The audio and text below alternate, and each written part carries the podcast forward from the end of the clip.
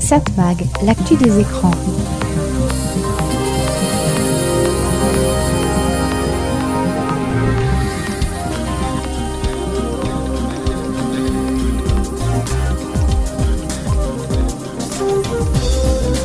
Hello, bonjour, très heureux de vous retrouver ici sur cette fréquence. C'est Serge Surpin qui vous propose SatMag. SatMag, c'est l'actu des médias, l'actu de la communication, l'actu des écrans.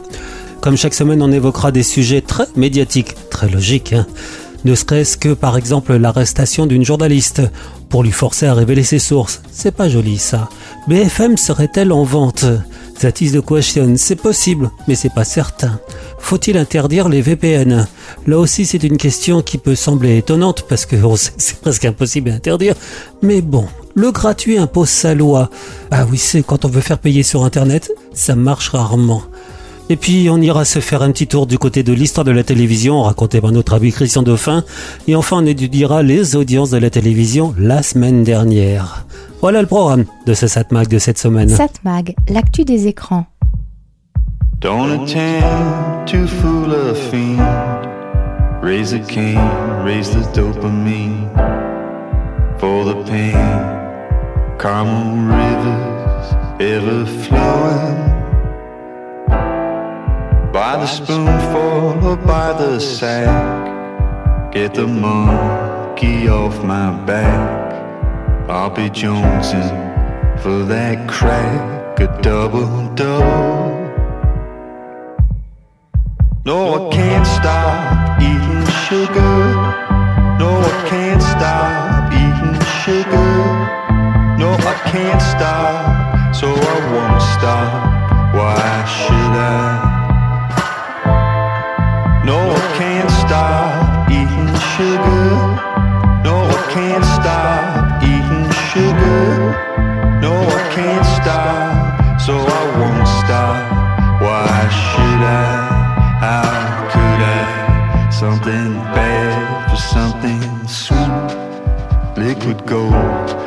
Confectionery. What's inside the maple tree? That's the trouble. Take the summer, take the spring. I took the fall, I'll take anything. Make it saccharine. Every season will be snowing. No, I can't stop eating sugar. Can't stop eating sugar. No, I can't stop, so I won't stop.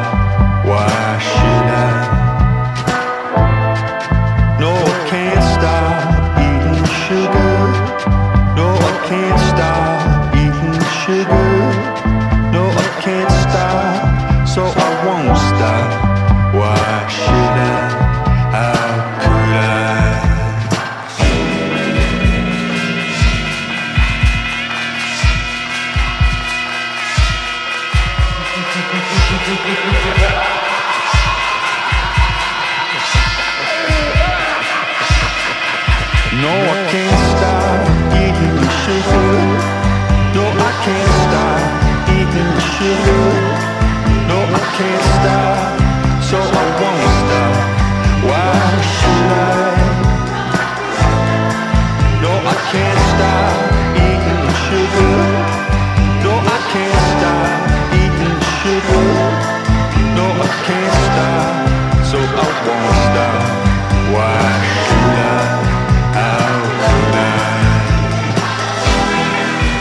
Pas dit jusque-là, mais dans Satmag, évidemment beaucoup de musique, des musiques très récentes. Sugarland, Timber, Timber. Satmag, l'actu des écrans. Allez, il est temps d'aller faire un petit tour du côté de l'histoire de la télévision, racontée par notre ami Christian Dauphin. Bonjour. La formidable aventure de la télé. Le 25 août 1900, alors que le président Émile Loubet, en pleine affaire Dreyfus, assiste à la première parisienne de l'opéra de Puccini, la Tosca, la télévision est baptisée. Pour la première fois, au cours d'une présentation scientifique internationale à Paris, l'ingénieur russe Konstantin Persky emploie le mot télévision. La même année, au Music Hall, Mistinguett fait ses débuts et connaît la gloire. Sept ans plus tard, alors que Dreyfus est enfin réhabilité, Vibert et Dranem chantent le tube Ah les petits pois, une chanson qui aurait pu être choisie pour la toute première diffusion radio réalisée à Bruxelles. Le 1er février 1907, l'inventeur français Arthur Korn présente son téléphotographe, l'ancêtre de la télécopie. Devant un public averti, il expédie et reçoit une photographie imprimée entre Paris et Lyon en quelques minutes par le réseau du télégraphe. Une aubaine pour les journaux.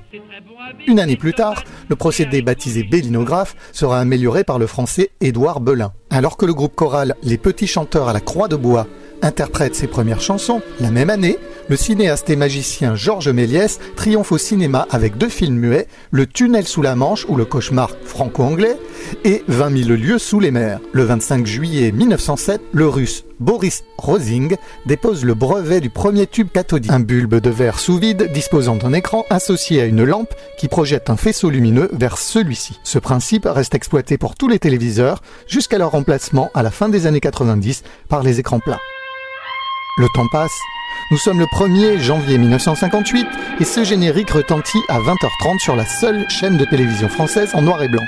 Les cinq dernières minutes est, à son lancement, une émission interactive en direct puisque deux téléspectateurs enfermés dans des cabines, équipés de téléviseurs, pour suivre l'épisode, vont devoir découvrir la clé de l'énigme qui a commis le crime.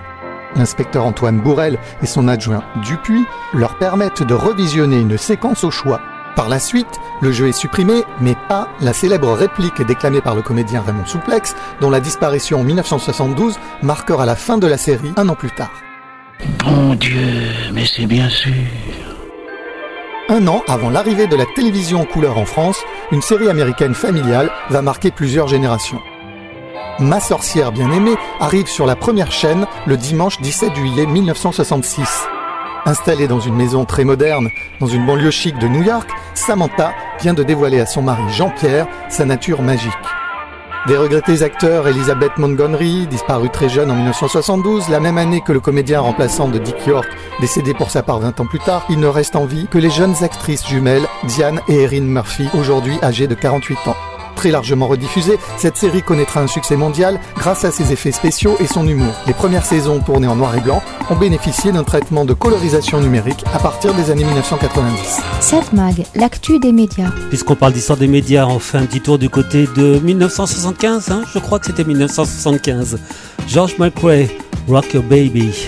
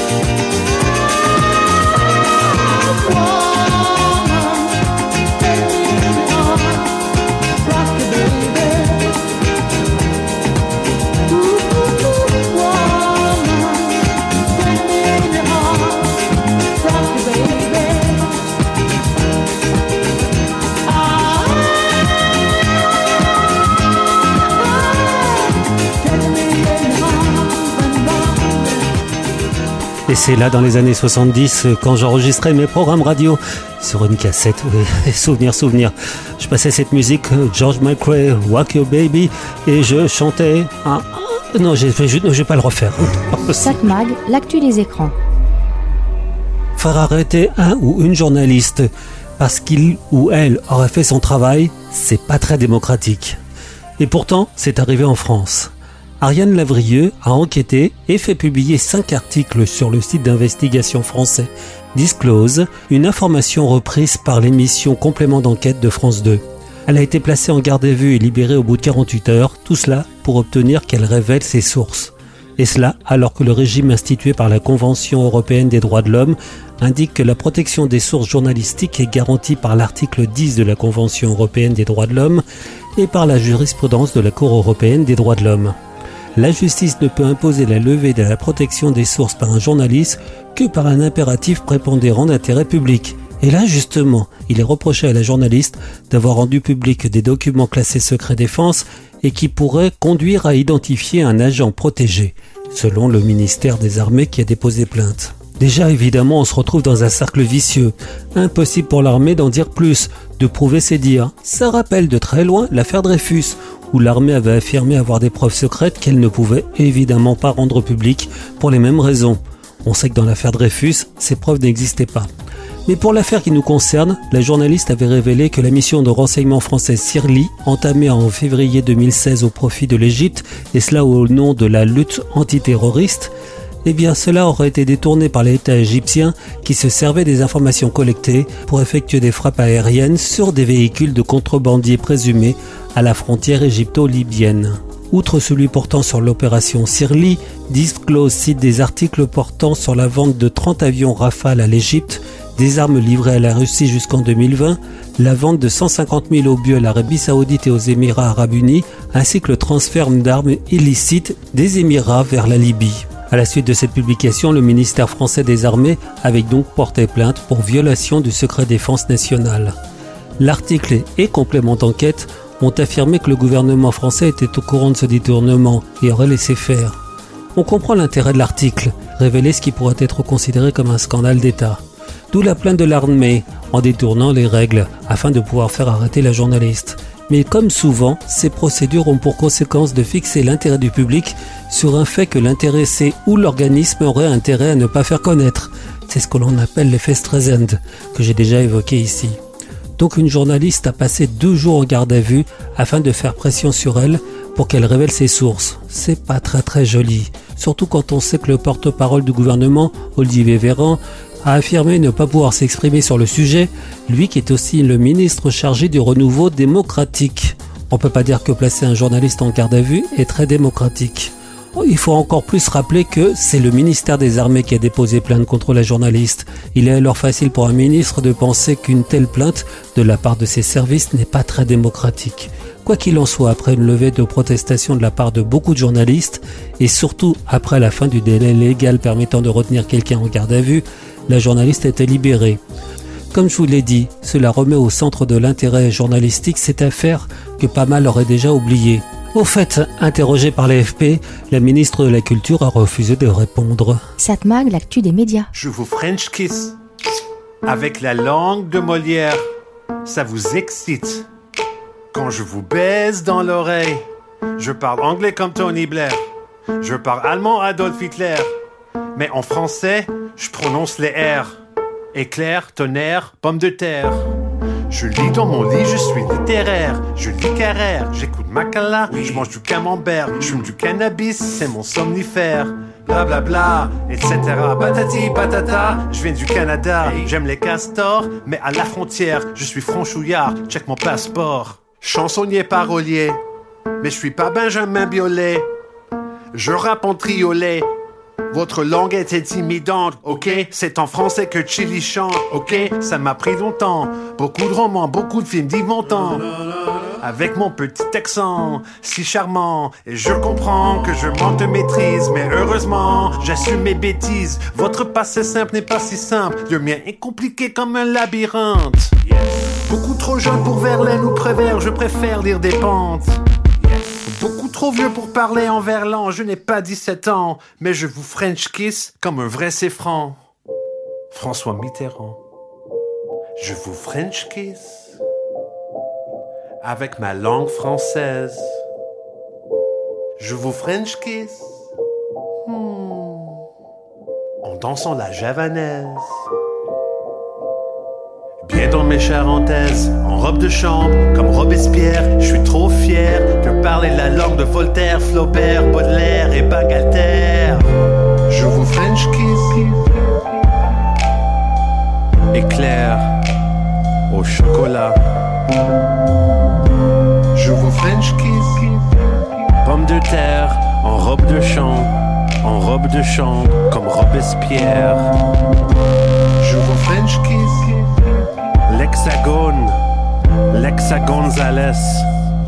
Chili. Le fantasque Chili Gonzalez, French Kiss, très original. 7 Mag, l'actu des médias. Une des questions de cette rentrée est vendre ou ne pas vendre? Est-ce que Altis, autrement dit Patrick Drahi, son patron, va vendre BFM et RMC on sait que le groupe Altis est fragilisé par un scandale de corruption au Portugal qui a conduit à une inculpation du cofondateur d'Altis, Amando Pereira, au Portugal et à la suspension de plusieurs dirigeants du groupe de la filiale Meo. Entre parenthèses, la seule interrogation dans cette affaire est est-ce que M. Drahi était vraiment pas au courant des malversations de son associé? Nombreux sont les employés et dirigeants d'Altis et de SFR qui se posaient des questions. Pourquoi certains fournisseurs indépendants étaient remplacés par d'autres appartenant plus ou moins directement à M. Pereira? La logique aurait voulu que ça serait pour pouvoir payer moins cher. Eh bien non, les factures présentées par les sociétés de M. Pereira étaient beaucoup plus élevées que les fournisseurs originaux, mais vraiment beaucoup beaucoup plus élevées. Ça, ça pose des questions, mais bon, ça peut avoir certaines explications. On sait que M. Drahi a construit tout son empire en jouant sur les dettes et les faibles taux d'intérêt. Les dettes, elles sont très élevées. On les estime aujourd'hui à environ 60 milliards. Et les taux d'intérêt montent de jour en jour. Fini l'endettement presque gratuit. Donc sur le poids de la dette, Patrick Drahi est poussé par les banques à vendre une partie d'Altis. Enfin le, le problème c'est que c'est assez compliqué. Il n'y a pas une dette. L'empire de M. Drahi est constitué de plusieurs sociétés indépendantes. Quoi qu'il en soit, pour éviter que les banquiers ne s'énervent, il faut réduire donc la dette. Même si on se rappelle que M. Drahi a dit que plus une dette est élevée, plus ce sont les banquiers qui dorment mal, pas lui. Bon ça, ça peut tenir un certain temps, ça peut tenir ce genre de raisonnement, mais euh, pas toujours. Les banquiers peuvent s'énerver. Donc il a été envisagé de vendre le plus visible, BFM et RMC. Ça fait partie des rumeurs. Rumeurs démenties par M. Drahi et ses proches. Mais démenties tout aussi démenties par d'autres propos de M. Drahi qui affirme que bah, si on lui propose la bonne somme, il pourrait vendre BFM et RMC. Lui estime le lot à 2 milliards d'euros. Pour les experts, c'est beaucoup moins, moins d'un milliard. Sauf que contrôler BFM et RMC, c'est un sacré levier de pouvoir, et ça se monnaie. On sait qu'en France, plusieurs groupes ou personnalités sont intéressés. Xavier Niel, que l'on ne présente plus, le groupe CMA-CGC, qui serait aussi intéressé par le dossier, de même que Daniel Schretinsky, l'investisseur tchèque qui achète tout ce qui passe. Du beau monde qui a les moyens, même s'il est peu probable qu'ils aillent jusqu'à payer 2 milliards pour RMC BFM. Mais il faut quand même aussi se rappeler que d'autres filiales pourraient être vendues, comme Meo justement, la filiale d'Altis au Portugal ça pourrait rapporter gros, très gros, plus de 10 milliards. Et 10 milliards, c'est déjà pas mal. Bon, il pourrait aussi vendre tout ou partie de SFR. D'autres filiales sont aussi vendables. Désolé pour le néologisme. Alors, vente ou pas vente de BFM RMC Bonne question. Et ma réponse à la question que certains m'ont posée, d'après vous, il va le faire ou pas? Je vais répondre, c'est possible, mais pas certain. Satmag, l'actu des médias. decibel.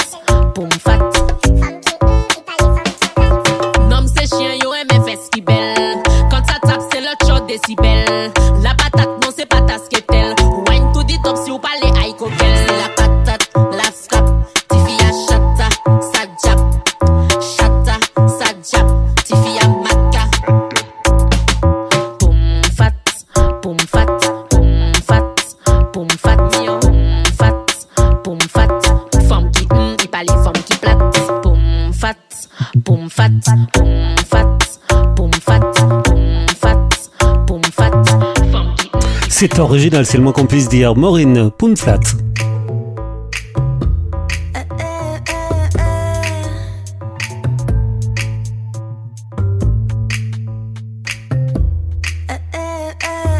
Satmag, l'actu des écrans. Parfois, je lis une information et je comprends pas. Je me dis qu'est-ce que c'est que ça? Un exemple. Récemment, je lis sur un site que des députés veulent faire interdire les VPN. Je rappelle qu'un VPN est un procédé, un logiciel, une application qui permet de naviguer anonymement sur le net. On peut ainsi se cacher et aussi éviter de se faire tracer. C'est utile quand on utilise par exemple un réseau Wi-Fi si vous n'êtes pas chez vous, dans un lieu public, un aéroport, dans un restaurant. Des réseaux pas très fiables qui permettraient de rentrer dans votre ordinateur et pirater vos données. Donc un VPN permet de naviguer en sécurité sur le net. Ça permet aussi de faire croire qu'on n'est pas là où on est supposé être. C'est utile quand on veut accéder à un site internet dont l'utilisation est limitée à un territoire. Je vous donne un exemple. Impossible ou presque sans VPN d'écouter une radio états-unienne ou canadienne. Comme ils ne veulent pas payer les droits de diffusion hors de leur pays, ils limitent l'écoute à leur zone naturelle. Autre usage très répandu, avoir accès au catalogue Netflix américain par exemple. On sait que la plateforme n'a pas les droits de diffusion et séries sur tous les pays. Aux États-Unis, le catalogue comprend 6000 contenus, 4300 en France. Et c'est pas forcément les mêmes. De même, les règles de la chronologie des médias sont très strictes en France. Netflix doit attendre 15 mois après la sortie en salle d'un film pour pouvoir le proposer dans son catalogue. À titre de comparaison, pour Canal+, c'est 6 mois, parfois moins. Et puis les droits sont parfois vendus zone par zone. Un exemple, Astérix et Obélix l'Empire du Milieu, sorti le 1er février 2023 en France, a été disponible sur Netflix le 19 mai de cette année, et cela un peu partout dans le monde. Partout, sauf en France. C'est normal d'ailleurs, ils avaient financé en partie le film. C'est Canal Plus qui peut proposer le film récemment, et cela dès septembre, pas avant. Alors certains internautes impatients ont utilisé un VPN pour faire croire qu'ils n'étaient pas en France pour voir ce film ou un autre. Et donc voilà des députés Renaissance, autrement dit ceux du parti du président de la République, veulent faire interdire l'utilisation des VPN en France, et cela sous prétexte que certains les utilisent pour publier anonymement sur les réseaux sociaux des propos condamnables. Et là, ceux qui connaissent un peu Internet, mais aussi les défenseurs de la liberté d'expression, se rappellent que les seuls pays à vouloir interdire les VPN sont des pays dictatoriaux, ou presque, comme par exemple la Chine, la Russie, l'Iran et j'en oublie.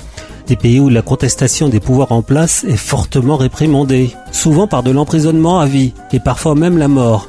Et donc quand on veut limiter l'accès à Internet, c'est pas bon. Alors il est vrai que certains abusent de la liberté d'expression, mais vouloir interdire à 70 millions de Français le droit d'utiliser un outil parce que quelques centaines en abusent, c'est comme vouloir interdire la vente de couteaux sous prétexte que certains s'en servent comme arme. Cela prouve une fois de plus que des députés, ou plus largement certains politiques, sont totalement déconnectés de la réalité. Ils parlent de choses qu'ils ne connaissent pas. Seules les règles européennes qui imposent un contrôle des plateformes peuvent avoir un effet, et pas une règle nationale. C'est d'ailleurs le cas des nouvelles règles DMA-DSA mises en place par l'Europe à fin août 2023.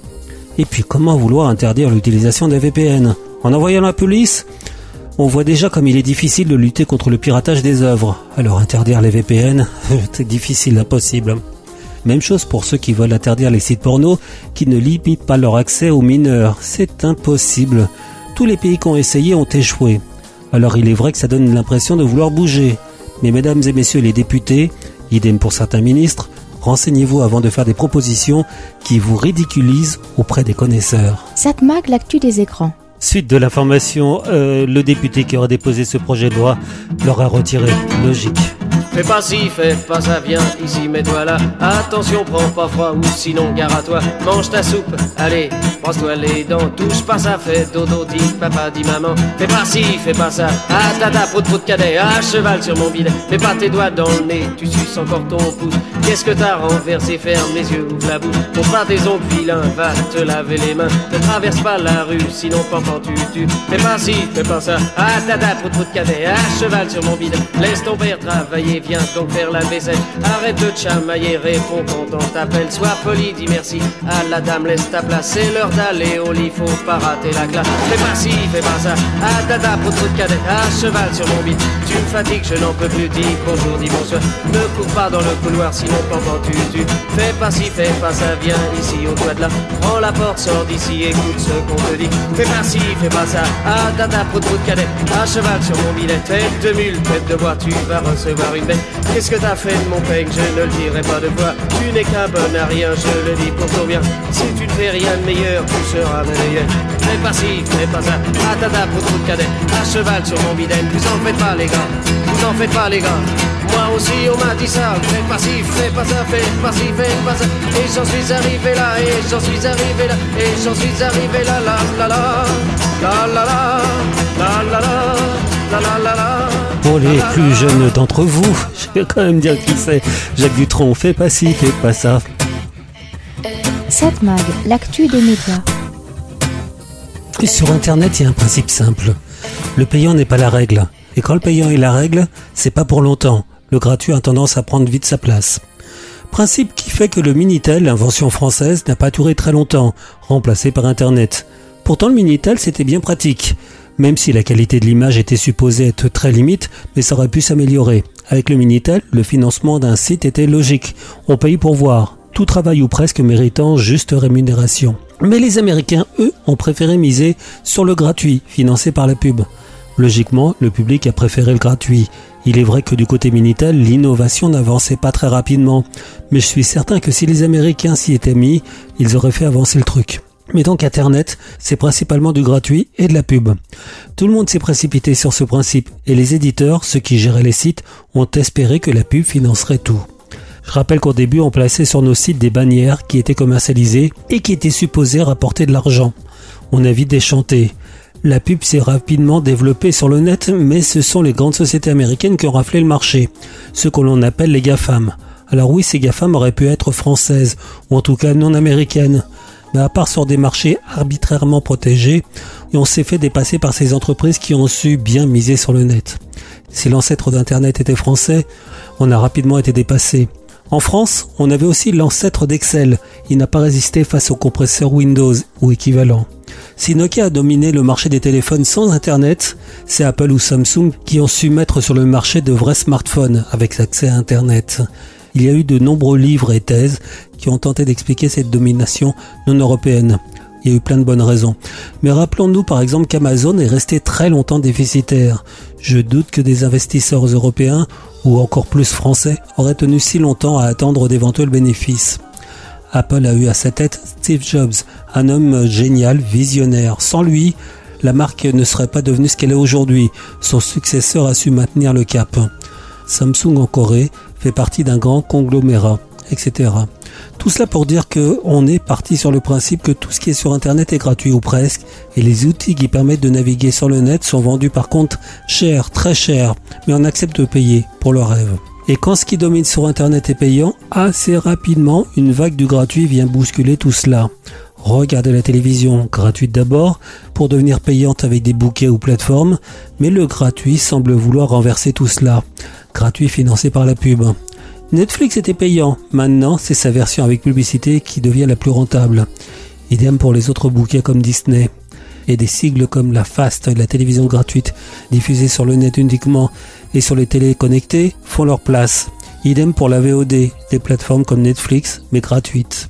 On les regardait avant de haut en glossant sur la qualité de leur contenu. Ça va pas durer longtemps. La pub arrive, les programmes vont suivre.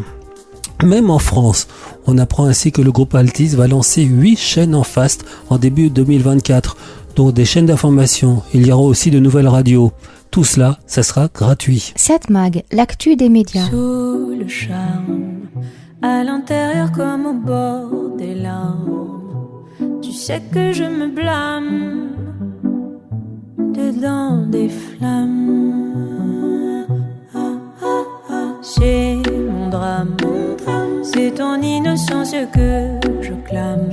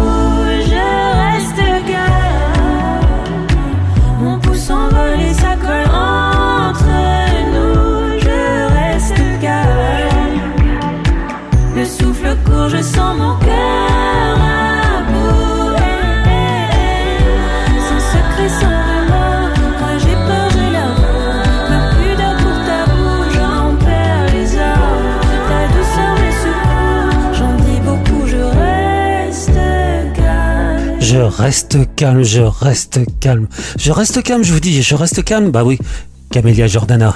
Satmag, l'actu des médias. Ce matin, je discutais avec des collègues à la radio sur le fait qu'avec certains ou certaines journalistes, quand ils abordent un sujet qui a priori ne m'intéresse pas, eh bien je m'oblige à écouter, car très souvent, ils finissent par m'intéresser justement. Je pense plus précisément aux interviews radio. À la télévision, c'est différent. À la radio, on peut avoir des émissions qui proposent des entretiens longs. On a le temps de rentrer dans les détails. Et justement, je sors du studio et je regarde la liste des podcasts qui sont arrivés ce matin. Sur une radio concurrente, mais néanmoins amie, comme on dit, l'intervieweuse s'intéresse à ce qui s'appelle une superstar d'Internet. Un streamer qui a 1,7 million d'abonnés, surnommé le King of Twitch. Twitch, je vous le rappelle, pour ceux qui, comme moi, sont des boomers, c'est une plateforme qui fédère des millions de jeunes. À la base, elle servait à regarder des gens qui jouaient à des jeux vidéo. Puis il y a eu des compétitions, et désormais, ça s'ouvre à d'autres sujets. Donc au départ, tout pour me faire fuir. Mais j'écoute quand même ce, ce, roi. Et bingo, je me dis qu'il y a matière à faire une chronique Satmac sur le sujet. J'écoute le streamer et j'ai l'impression d'écouter un animateur ou producteur de télévision ou de radio qui sait qu'il a des responsabilités. Mais en fait, le fait qu'il n'est pas sur un média comme la radio ou la télévision, ça lui donne plus de liberté. Et même s'il n'a pas tous les droits, on rappelle que ce qui est interdit dans la vraie vie est aussi interdit sur Internet. Et là, je me pose une fois de plus la question sur la pertinence de vouloir faire une différence entre médias traditionnels, diffusés sur les ondes ou les réseaux, pour schématiser la radio ou la télévision, et les plateformes et réseaux. D'ailleurs, justement, j'écoute juste après un autre podcast où là est interviewé un responsable d'une plateforme dédiée à 100% au basketball. Et je vois vraiment pas la différence entre l'interview d'un responsable radio ou télé avec ce responsable d'une plateforme. En plus, les audiences de ces plateformes sont loin d'être négligeables, des millions de vues. L'interview par le youtubeur Hugo Décrypte de Emmanuel Macron, notre président de la République, a été vue par plus d'un million cinq cent mille internautes. Certaines compétitions sportives organisées par des plateformes sont elles aussi vues par des millions d'internautes, sans compter le nombre de spectateurs qui viennent voir sur place la compétition, parfois plusieurs dizaines de milliers. J'écoutais un extrait d'une émission diffusée sur Twitch. J'avais un peu l'impression d'écouter TPMP, l'émission d'Anouna, mais plus dirigée vers un jeune public. On rappelle que Hanouna, contrairement à ce qu'on pourrait croire, est regardé plus par un public assez âgé. On a quand même l'impression que justement Cyril Hanouna s'est inspiré de ce qui se fait sur Internet. Il a oublié que sur la TNT, il est plus surveillé que sur le net. D'où ma question, faut-il encore faire une différence entre les différents médias? De même, on dit que le média radio est moins écouté, mais finalement, n'est-ce pas l'univers de la radio qui a évolué, comprenant désormais les plateformes? Idem pour les télévisions. Il y aurait moins de spectateurs? Bah, Netflix, Prime ou Disney ne sont-ils pas aussi de la télévision? Idem pour YouTube ou Twitch. Cela voudrait dire qu'un dirigeant de médias historiques, radio ou télévision, qui évidemment doit tout faire pour garder ses auditeurs ou téléspectateurs, doit aussi obligatoirement s'ouvrir aux plateformes. C'est ce que l'on appelle les nouveaux usages. Tout comme on dit d'ailleurs que la frontière entre radio et télévision ainsi que la presse est de plus en plus poreuse. Un journaliste doit pouvoir désormais travailler sur ces trois supports sans limite. On doit se dire que les anciens médias doivent s'adapter et s'ouvrir. S'adapter ou mourir, c'est un peu cela. Les médias évoluent, il faut suivre le mouvement, ça ne sert à rien de s'y opposer. Alors je sais que ça pose des problèmes d'adaptation. Comment comptabiliser ainsi ceux qui écoutent les mêmes programmes diffusés sur différents supports?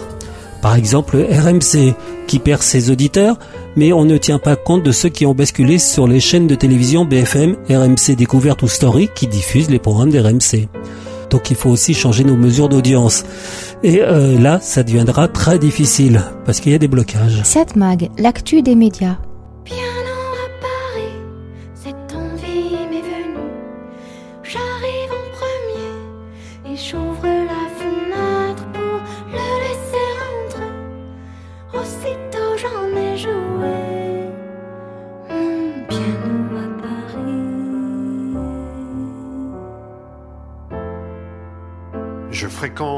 Et les pianofemmes à Paname.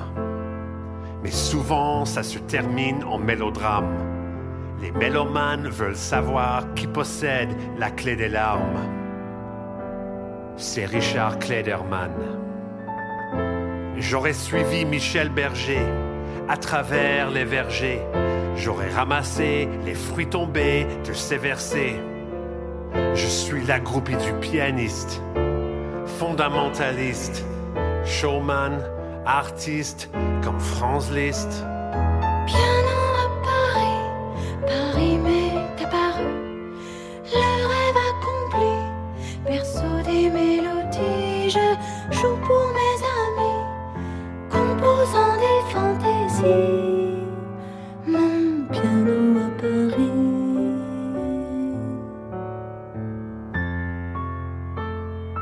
Gilbert Montagnier, c'est mon canier. C'est mon serment sur la montagne, ma vérité. Moi et mon clavier, on va s'aimer à la folie. Demande à Juliette Armanet. Je suis le Giorgio Armani des harmonies. Et s'il faut faire un choix entre Samson François et Véronique Sanson, ma révérence, c'est la chanson. Voici ma lettre à France. Appelle-moi Michel Gonzalez Chili Polnareff. J'espère que t'as la référence.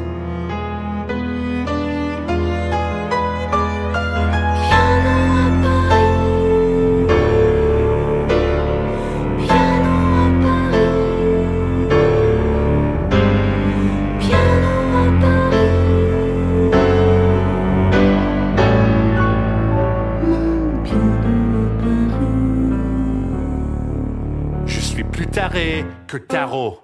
Et plus salaud que Solal. Et je coûte plus cher que Chéral. Mais qui rentrera dans les annales?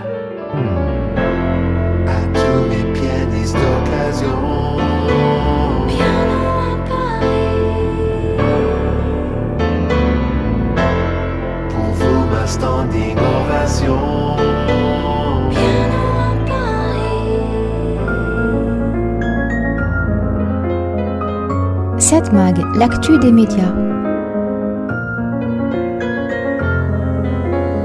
Je vais revenir sur le fait que cette idée médiatique a été très marquée par tout ce qui tourne autour du groupe de Monsieur Bolloré. En tout cas, tout ce qui tourne autour de ces médias. Avec une grève très longue au journal du dimanche, suite à l'arrivée à sa tête de Geoffroy Lejeune, l'ancien rédacteur en chef de Valeurs Actuelles, un journal et un homme connu pour promouvoir une orientation politique très marquée. 40 jours de grève, donc soutenus par 98% des salariés du journal qui refusaient de travailler avec Monsieur Lejeune et qui refusaient aussi la nouvelle orientation politique du journal à prévoir. Et tout cela en pure perte. Est-ce étonnant qu'ils aient perdu cette grève Il est fort à parier qu'aucun salarié ne pensait gagner. Ils savent tous qu'à e-télévision devenue CNews, une grève du même type pour à peu près les mêmes raisons avait-elle été aussi perdue par ses salariés. En fait, ce qu'ils recherchaient, c'était certainement un accord financier décent pour leur permettre de partir avec la clause de conscience. Il faut rappeler que si un patron de presse a le droit de faire ce qu'il veut dans un journal qu'il possède, la règle, l'habitude, veut qu'il n'impose pas un directeur de rédaction qui ne plaise pas aux journalistes. C'est une règle, pas une obligation. Donc le JDD, désormais dirigé par Geoffroy Lejeune, est, comme prévu, le journal devenu une sorte de valeur actuelle bis. À la différence que, plus que valeur actuelle, tous ceux qui participent aux médias de Monsieur Bolloré y ont table ouverte, pardon, colonne ouverte. Justement, ce week-end, le JDD, comme tous les médias du groupe Bolloré, a titré non pas sur ce qui s'est passé au Maroc, mais sur l'émission de France 2 complément d'enquête, en parlant d'une manipulation médiatique. Le journal évoque donc ce programme diffusé par France 2 et qui affirmait dévoiler les dessous du parc du Puy de Fou, fondé par Philippe de Villiers. Alors il est assez rare qu'un grand journal comme les JDD attaque aussi frontalement des médias et des journalistes. Assez rare quoique, il est désormais assez courant que dans les médias du groupe dirigé par Vincent Bolloré, le service public de la radio ou de la télévision soit jugé trop politisé. Je résume. Est-ce normal que les médias financés par mes impôts soient trop à gauche? C'est l'avis des intervenants que l'on peut entendre sur CNews. Justement sur CNews, Pascal Pro a vivement réagi contre l'émission, lui qui pourtant avoue ne pas avoir vu le reportage sur France 2. Bon, il reprend les arguments du JDD. Le même Pascal Pro a le même discours dans son émission sur Europe. On rappelle que cet été, Pascal Pro a quitté RTL pour rejoindre Europe 1, dans le but d'une part d'essayer de faire remonter l'audience de la radio bleue, bien mal en point, mais aussi on peut dire que le style de programme qu'a l'habitude d'animer Pascal Pro correspond plus à Europe que RTL. En plus, côté pratique, Europe CNews et le JDD sont désormais installés dans le même bâtiment. De son côté, sur C8, autre chaîne du groupe Bolloré, Cyril Hanouna a réagi à peu près de la même manière que Pascal Pro. Hanouna qui affirme qu'il prépare une enquête sur France Télévisions et complément d'enquête. Ça tombe bien d'ailleurs, complément d'enquête, enquête justement sur Cyril Hanouna. Alors on peut se demander pourquoi tous les médias du groupe Bolloré, désolé si je dis le groupe Bolloré par simplification, même si je devrais dire plutôt les médias du groupe Vivendi, du groupe Canal+, et du groupe Lagardère, tous dirigés par Vincent Bolloré. En fait, déjà, le JDD est dirigé par Geoffroy Lejeune, et il se trouve que son frère est le directeur de la communication du parc du Puy du Fou, un détail jamais mentionné dans les médias du groupe Bolloré. Le Puy du Fou, fondé par Philippe de Villiers, proche d'Éric Zemmour et Marion Maréchal, et ce n'est pas une injure que de dire que tous les trois ont des idées politiques proches de celles appréciées par Vincent Bolloré. Donc on peut dire que les rédactions du groupe de Vincent Bolloré ne supportent pas que l'on attaque les amis de Vincent Bolloré. Une simple remarque, euh, j'étais passé à côté de cette émission passée en fin de soirée sur France 2. Finalement, suite à tout cela, bah je l'ai regardé c'est peut-être pas l'effet recherché. C'est ce que l'on appelle l'effet Barbara Streisand. Voulant faire interdire une photo montrant sa maison, finalement, cette photo a été vue par des milliers, des millions de personnes qui ne l'auraient pas visionnée autrement. Cette mag, l'actu des médias. Si on se dit qu'on n'est pas vraiment d'ici.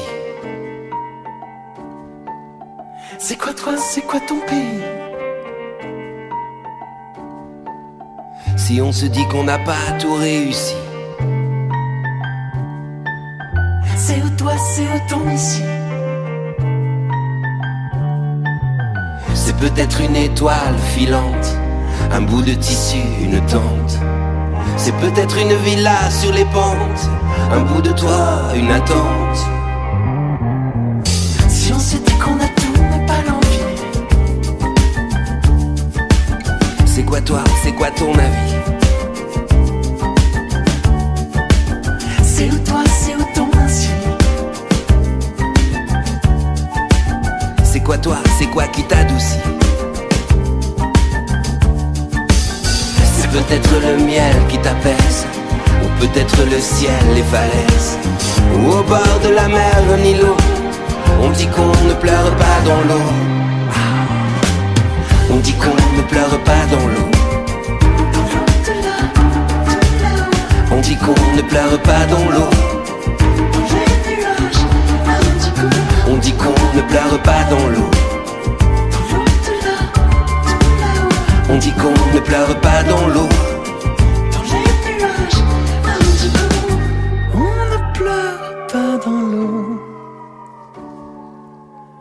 Dans l'eau de là, tout là-haut. Puis on se dit que tout va s'arranger. Qu'on ira glisser sur les sommets.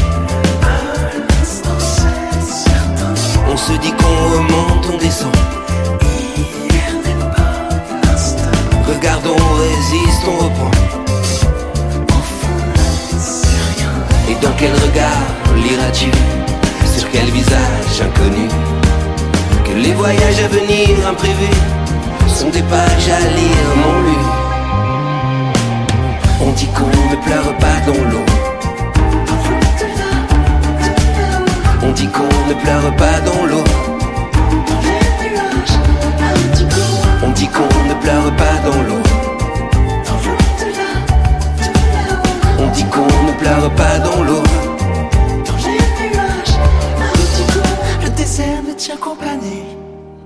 Mer nous éloigne, nous unit. Le ciel nous rappelle chaque nuit. Que la partie se joue réunie. On dit qu'on ne pleure pas dans l'eau. On dit qu'on ne pleure pas dans l'eau. On dit qu'on ne pleure pas dans l'eau. On dit qu'on ne pleure pas dans l'eau. On dit qu'on ne pleure pas dans l'eau.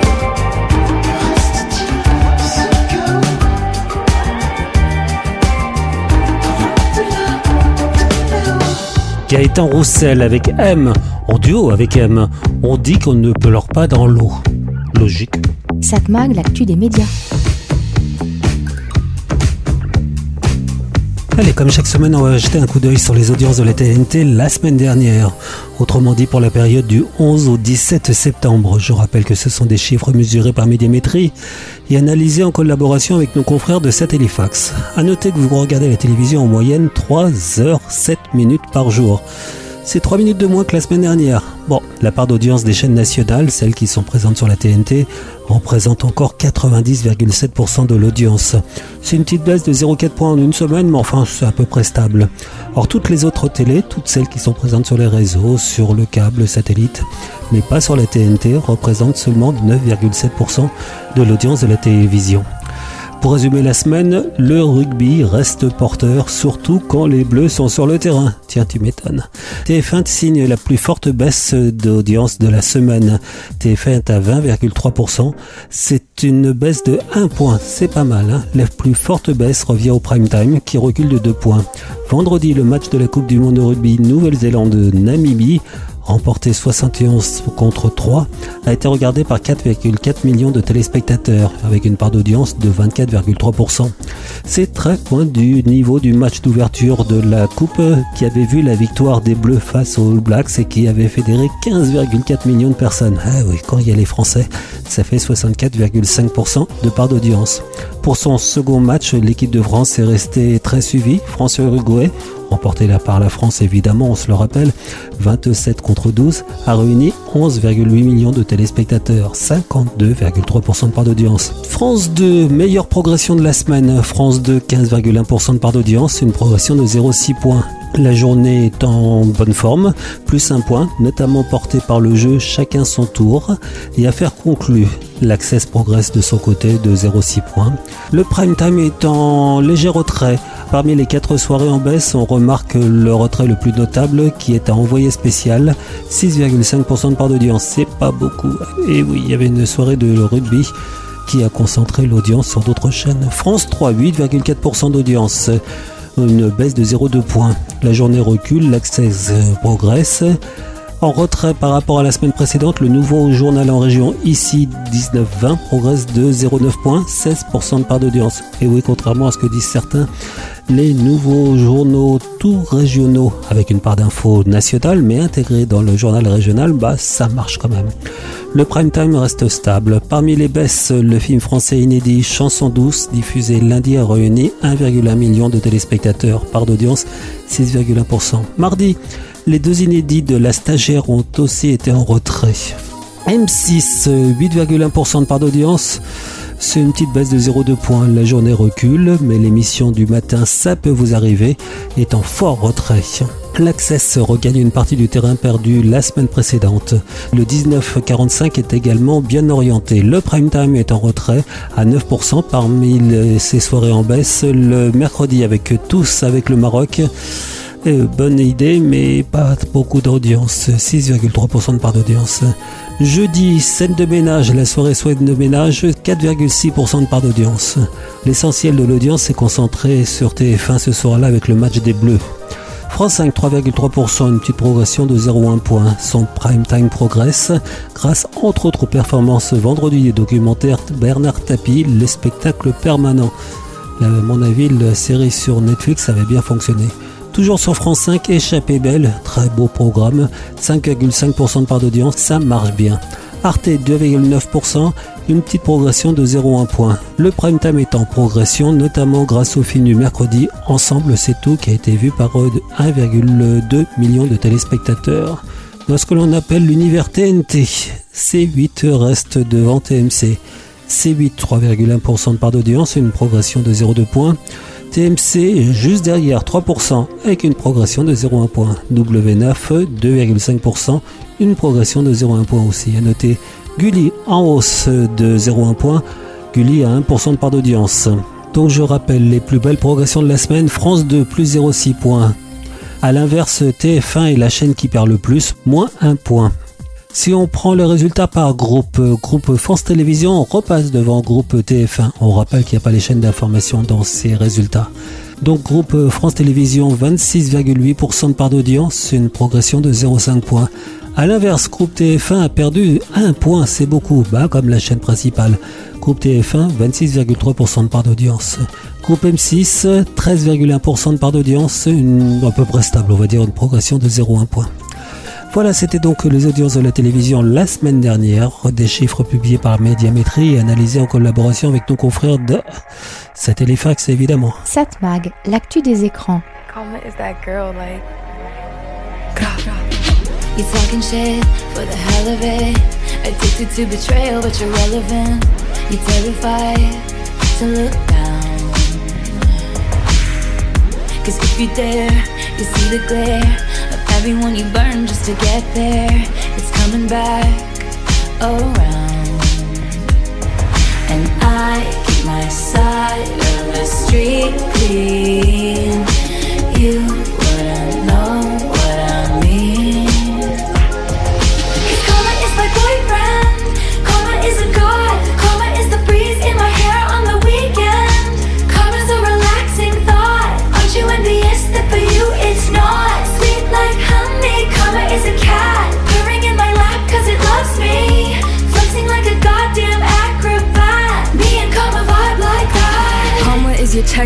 bounce. Karma is a fire in your house. And she bout to pop up unannounced. And she never leaving you alone. Watch her put your ops on a throne. Got you waving pretty white flags. Fiending for that cash. Thinking it'll save ya. Now you switching up your behavior. It's okay, baby. You ain't gotta worry. Karma never gets lazy. So I keep my head up, my bread up. I won't let her. Promise that you'll never endeavor with none lesser. Ever, ever. I be dragging that wagon. Karma is a beauty. Winning that pageant.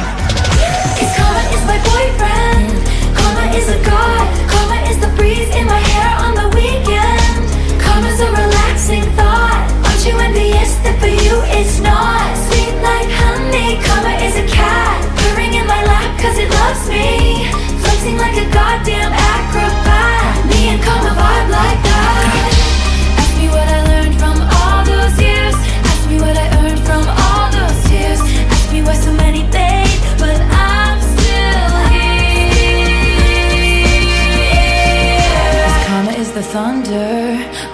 Here. Karma is the thunder rattling your ground. Karma's on your scent like a bounty hunter. And karma's gonna track you down. Step by step from town to town. Sweet like justice. Karma is the queen. Karma takes all my friends to the summit. Facts. Karma is the guy on the screen. Coming straight home to me. Karma is my boyfriend. Karma is my Karma is a god. Karma is the breeze in my hair on the weekend. Karma's a relaxing thought. Aren't you envious that for you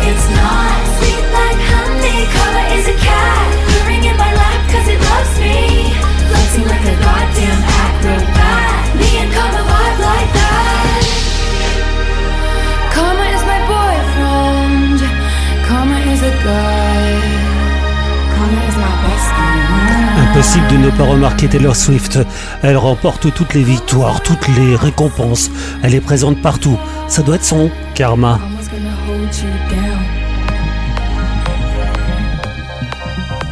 Satmag, l'actu des écrans.